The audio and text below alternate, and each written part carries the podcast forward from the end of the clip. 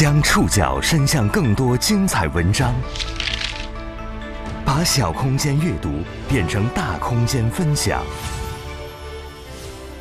宋宇选读，讲述现实世界里的真实故事，把小空间阅读变成大空间分享。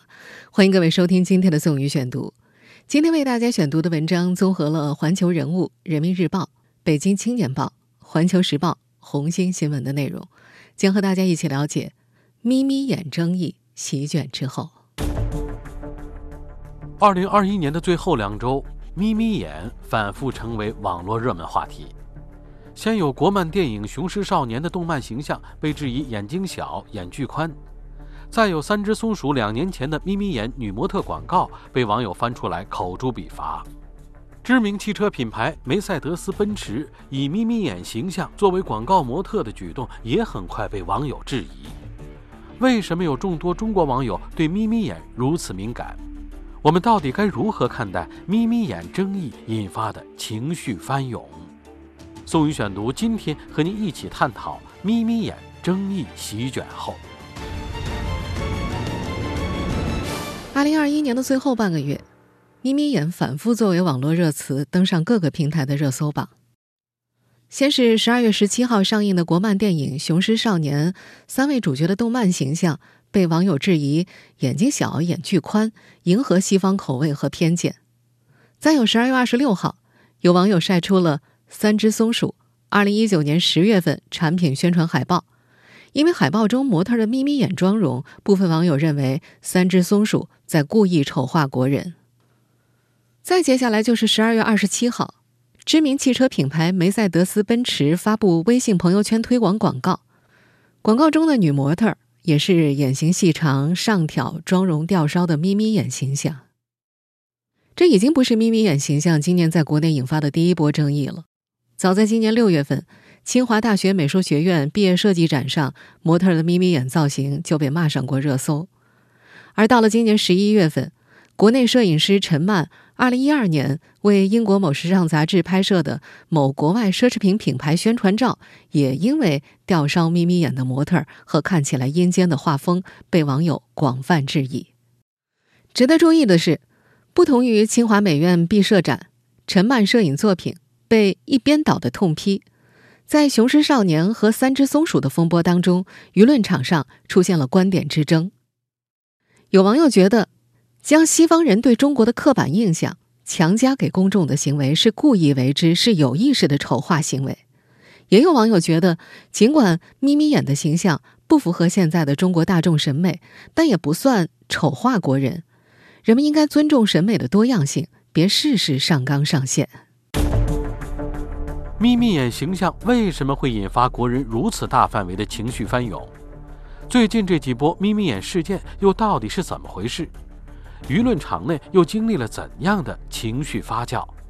宋宇选读继续和你一起了解“眯眯眼”争议席卷后。关于这个十二月的争议，我们依然从正在热映的动漫电影《雄狮少年》说起。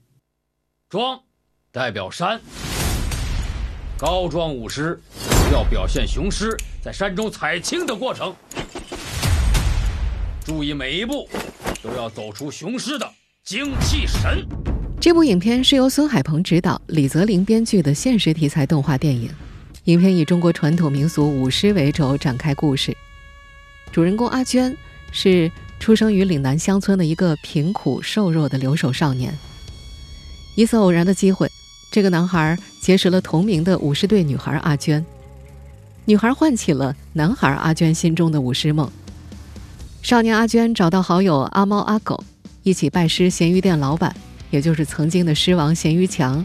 在后者的培养之下，几人历经重重磨砺，一波三折，最终登顶狮王争霸赛，成功圆梦。雄狮要战斗到底。听听心里的声音，是病猫还是雄狮？雄狮。长风破浪会有时，日挂云帆济沧海。吞下。成为一头雄狮。单从故事梗概来看，这是一部励志热血漫画。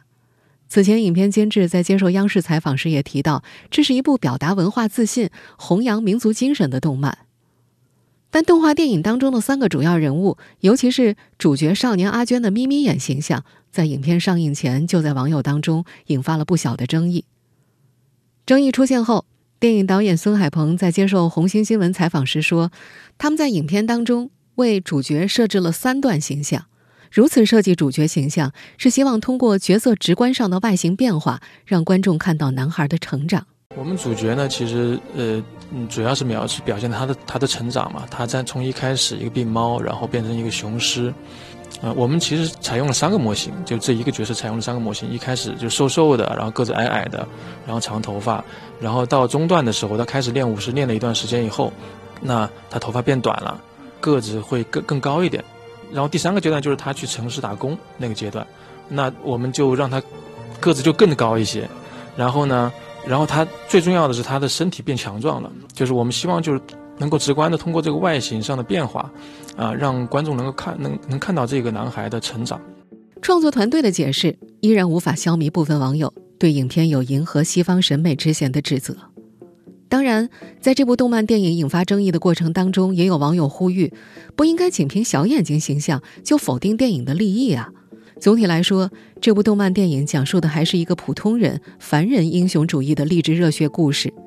有很多看过电影的网友表示，电影剧情是传递正能量的，没有辱华情节。我们应该有点文化自信，不应该被小眼睛局限了。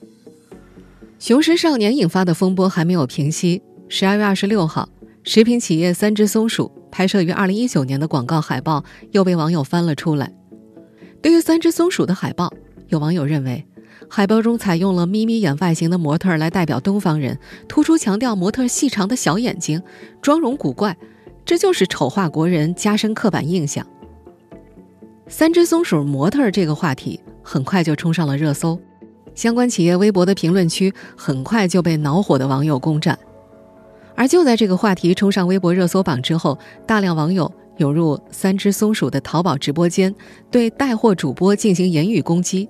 那天主播仅播了半个小时就下播了。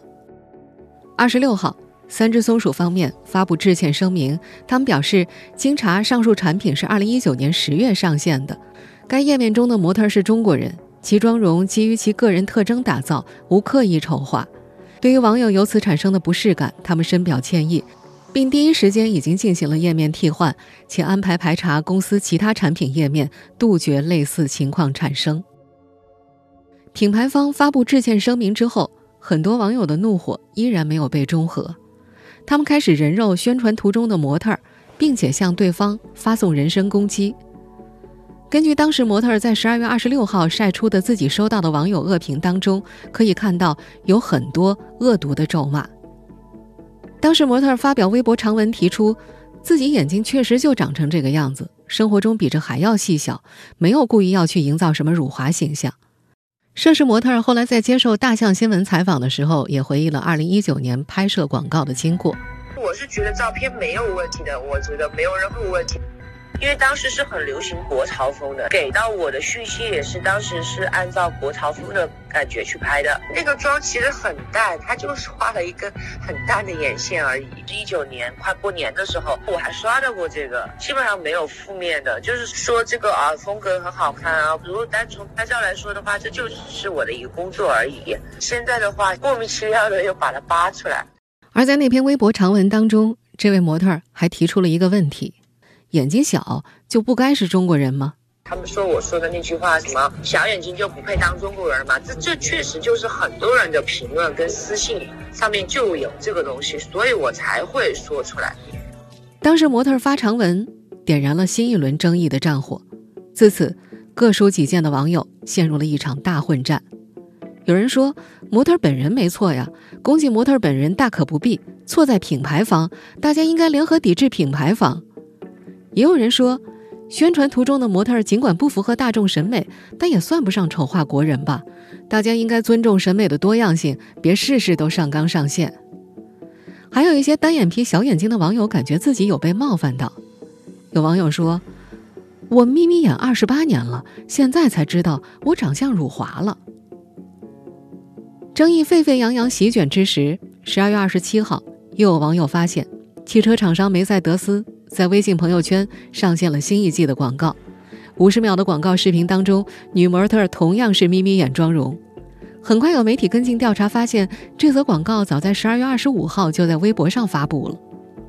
十二月二十八号，奔驰广告模特妆容惹争议，登上微博热搜之后，当天晚间，奔驰的微博撤下了争议内容，换上了一段没有模特出镜的宣传视频。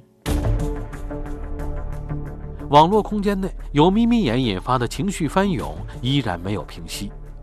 为什么中国网友对眯眯眼如此敏感？是谁打造了亚裔眯眯眼的刻板印象？这种人物形象又是怎么成为辱华代表的？宋宇选读继续播出。眯眯眼争议席卷后，无论是观察一下我们身边人，还是观察大数据之下的中国人平均长相，我们会发现，眯眯眼并不能代表中国人的通常长相。有海外留学生做过这样的测试，他们要求西方人画出他们心目中中国人的形象，大部分西方人画出来的中国人都是眯眯眼。但当问到他们日常生活中见到的中国人眯眯眼多不多的时候，他们会回答并不多。他们认识的中国人大部分都不是眯眯眼。问题来了。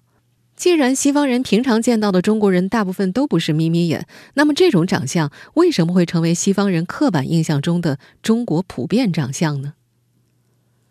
网络上并不能找到有关中国人是眯眯眼这种刻板印象起源的资料。文化博主一笑了之在一篇文章中提到，这种眯眯眼的中国人形象，可能是我们自己弄出来的。这个博主提出。古代东西方相隔遥远，西方人，尤其是欧洲人，对于中国形象的认知，往往是通过中国销往西方的工艺品、绘画作品上的人物形象得来的。大家观察一下中国古代的艺术作品，就能发现，无论是瓷器还是绘画，上面出现的文人和妇女的形象，大多都是清一色的丹凤眼，也就是细长的眼睛。丹凤眼是古代美女俊男的标配。它的特征就是眼型细长，眼尾自然向外延伸。西方人是分不清丹凤眼和眯眯眼的区别的，久而久之，尽管他们日常见到的中国人并不是画上的长相，但由于这套脸型模板太过强大，应用过于广泛，导致我们画家创造出来的艺术形象成为他们认知中的中国人的标准面相，而眯眯眼形象。成为辱华的代表，可以追溯到英国作家萨克斯·罗默创作的角色傅满洲。这个人物形象最早是在1913年《傅满洲博士之谜》一书当中出现的。傅满洲瘦高秃头，细眉长眼，面目阴险，完全具象了当时西方世界对神秘东方的恐惧。在20世纪中期。傅满洲在西方几乎是能够指小儿夜啼的形象。据说当时欧美一些妈妈吓唬孩子的时候，就会说：“再不听话，傅满洲就来把你抓走。”冰冻三尺非一日之寒，傅满洲的恶魔形象如此根深蒂固，是西方几十年如一日文艺作品宣传所导致的。根据粗略统计。在二十世纪早期和中期的数十年间，以傅满洲形象为主要角色的西方小说有二十多部，经常是一两年就出来一部；而在其他媒介，比如电影、电视、舞台剧、歌曲和漫画当中，傅满洲的形象更是数不胜数。这些作品当中，傅满洲大多是以阴险狡诈、躲在黑暗角落里企图毁灭世界的形象出现的。一九二九年到一九三二年。好莱坞拍摄了多部以傅满洲为主角的电影。好莱坞影片通常是美国政治的晴雨表。傅满洲电影最流行的时候，正是上世纪三十年代美国门罗主义盛行时期。尽管当时中国东北已经沦陷于日本帝国主义的铁蹄之下，但那会儿的美国人更在意的是大量的华人移民抢走了美国人的饭碗。有人把当时美国经济萧条的罪名也栽到了华人头上。而傅满洲系列电影的问世，恰好契合了那时美国人这种迁怒于华人的心态，他们需要这样一个宣泄渠道。而到了后来，中国全面抗战，中国人民抗战事迹激起了美国人民的同情，美国也对日宣战，中国成为美国的抗日盟友，傅满洲的邪恶形象似乎就不再适合继续出现了。所以，好莱坞在其后的一部影片当中安排了他的死亡。但是到了二战之后，傅满洲却又在荧幕上复活了。上世纪六十年代之后，西方的一系列傅满洲电影都更加变本加厉地渲染他的邪恶形象。联想到当时世界对立的两大阵营，其背后的政治因素显露无遗。就这样，在近一个世纪的文学影视作品的渲染之下，眯眯眼逐渐演变成了歧视亚裔的代名词。有些西方人在嘲笑中国人的时候，常常会做出一个双手向上斜拉眼角，形成眯眯眼的动作。很多海外华人会把这个动作视为辱华的象征。大概在上世纪八十年代，美国华人还自发举行过抵制眯眯眼的运动。而国内的网友们对于眯眯眼现象愈发关注，是从最近几年才开始的。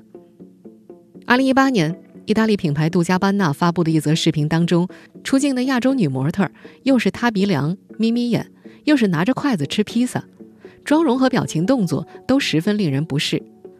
当时面对质疑，杜嘉班纳的设计师竟然公然辱骂中国，这引发了中国网友的抗议和抵制。在这之后，漫威电影《上汽》、迪士尼电影《花木兰》也都曾因为演员长相或者妆容造型备受质疑。再接下来就是今年六月的清华毕设展，十一月的陈漫阴间摄影和十二月份沸沸扬扬的眯眯眼全国大讨论。在这个十二月之前，舆论空间内，尤其是网络舆论中间，针对眯眯眼形象的讨论一直是一边倒的声音，认为这些形象看起来就恶意满满，该批。但在这个十二月，三只松鼠和雄狮少年的争议爆发后，舆论空间内出现了更多不同的观点。宋宇选读继续播出，眯眯眼争议席卷后。十二月下旬的眯眯眼事件频繁引发争议之后，北京大学教授张颐武发文说：“中国公众当下的国际经验已经相当丰富，对于这些来自西方的表现方式有了更多了解，质疑或讨论也就变得不可避免，从而要求中国人的形象表现更为多样。这种讨论蔓延到网上之后，难免激起相对激烈或未必恰当的表达。有不少声音都提出。”我们中国人在努力打破西方对东方的审美偏见，希望重新获得审美话语权，这是无可非议的。但现在的问题是，大家是否过度敏感？拿卷入风波的《雄狮少年》来说，这部动画影片展现了岭南舞狮等东方元素，讲述了主人公作为留守少年，为学习舞狮经历重重磨砺，最终成长为雄狮的故事。影片想传达的价值观是。勇气、奋斗和希望，但因为创作者为主人公设计了一双不讨喜的小眼睛，就有网友认为这是在丑化国人形象，呼吁要抵制这部片子。你主要是长得不好看，明白？谢谢师傅。在当下的社会环境当中，我们是否能够直接把眯眯眼和辱华画上一个等号呢？刚刚退休的《环球时报》总编辑胡锡进。在十一月二十七号发表视频评论，认为西方自近代以来对中国人的蔑视和嘲弄从未间断，中国人以及海外华人对此特别敏感，其中有一部分是被我们文化弱势心理强化了的感受。这就是说，他们首先的确羞辱我们了，但我们的受伤程度是与我们的强大程度成反比的。反过来看啊，咱们呢也会骂西方人。但他们呢，经常无所谓，这是因为他们心里有优越感，就不会那么在乎受到我们的奚落。老胡认为啊，现在正处在中国物质能力不断提升，国民心理上也越来越达观的时候。我相信啊，我们今后对西方人辱华的关注一定会是个降低的趋势。碰到那种事情，我们的生气程度也会是同样下降的趋势。近一个时期，我们对辱华的发现呢，反而变多了。这是因为呢，互联网发达了，监督者变多了，我们惩罚辱华者的资源同样变多了。有人表现不好，我们就教训教训他们，这挺有趣，帮我们找到了自己的力量感。那些辱华者被揪住的时候，往往呢迅速道歉，生怕丢了在中国的生意。这与中国很贫困的时候，西方人高高在上的“我就辱华了，你能怎么样”的那种态度啊，已经完全不是一回事了。而在当下翻涌的情绪背后，我们也需要思考和明确：大家要反对和抵制的究竟是什么？是西方长久以来的偏见、歧视和刻板印象，还是单纯某一种长相呢？西方人用眯眯眼来僵化亚洲人的形象。但若是为了抵制他们的审美霸凌，就去否定甚至攻击小眼睛，是不是反而和他们站到了一起呢？如果日后影视剧宣传照都只用有卡姿兰大眼睛的人物形象，这是否会成为另一种审美霸凌呢？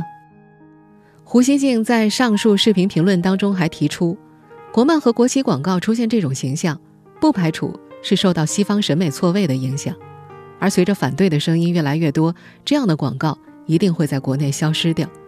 我们中国人内部没有必要顺着中西裂痕继续撕裂、上纲上线。西方人说中国人眼睛小，有些呢就是鄙视，有些呢则属于诙谐，不含恶意。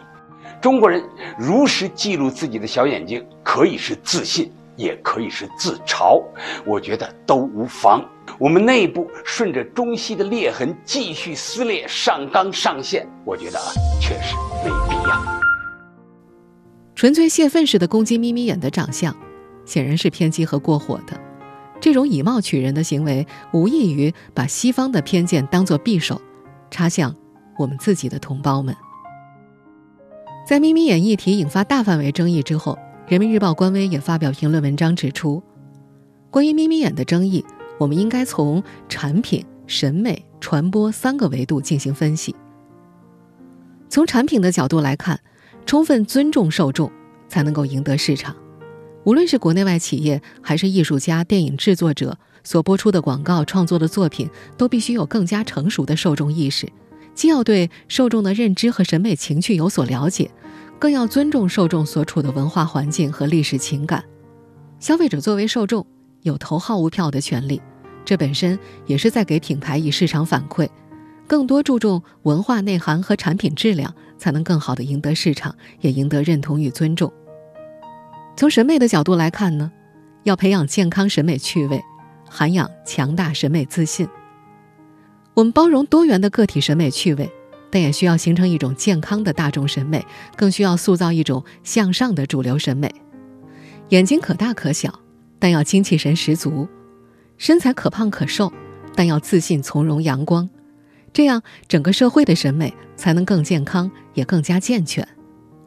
对于用眯眯眼之类的符号辱华，我们的反击行为，绝对不是对内上纲上线、自我审查，而是要反击基于陈旧刻板印象、特定身体特征的歧视，以及刻意讨好西方审美，在曲意迎逢中定义中国的现象。此外，只有建立由内而外的自信，才是对歧视的最好反击。如果没有这样的自信，就容易被类似的议题牵着鼻子走，为了赞成而赞成，为了反对而反对。当我们有足够好、足够多的作品和产品来提升对何为美、何为时尚的定义权、话语权，才能走出被西方审美文化带偏的节奏，乃至被其侵袭的境地。从传播的角度来看呢？坚持效果导向，也要避免扣帽子。如果不分场合、不分情景的认为眼睛小就是眯眯眼，只要使用小眼睛模特一律就是辱华，这多少也有点太过敏感了。这一年来，网友们不断的在社交媒体上就这个问题发生激烈的争辩。大家虽然观点不同，但我们相信，大多数人的最终诉求或许是一样的，那就是。希望中国文化、中国人都能得到真正的尊重。这一议题的出现，对于改变刻板印象、建立一种更加契合中国人自我认知的审美，也是有价值的。在人民日报的那篇评论里还提到，眯眯眼如今已经成为一种特别的议题设置。我们应该警惕辱华问题，也应该警惕借眯眯眼议题搅浑国内舆论，乃至强迫选边站队。制造分裂的现象。我们应该格外注意防范一些自媒体利用公众朴素的爱国情绪，恶意引战、拉仇恨、搞对立、污染网络空间。诛事不诛心，诛心无完人。一个话题设置成公共话题，一种行动设置成公共选择，便会考验舆论的走向，也考验我们这些普通公众的心态。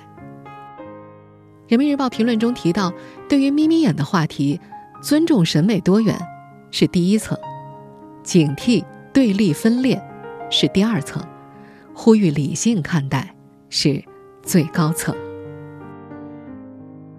那么，对于这些天席卷的眯眯眼争议，正在收听节目的你，又有怎样的看法呢？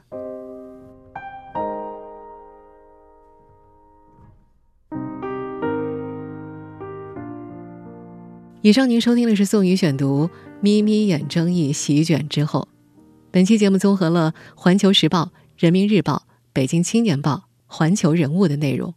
收音节目复播，您可以关注本节目的同名微信公众号“宋宇选读”。我们下期节目时间再见。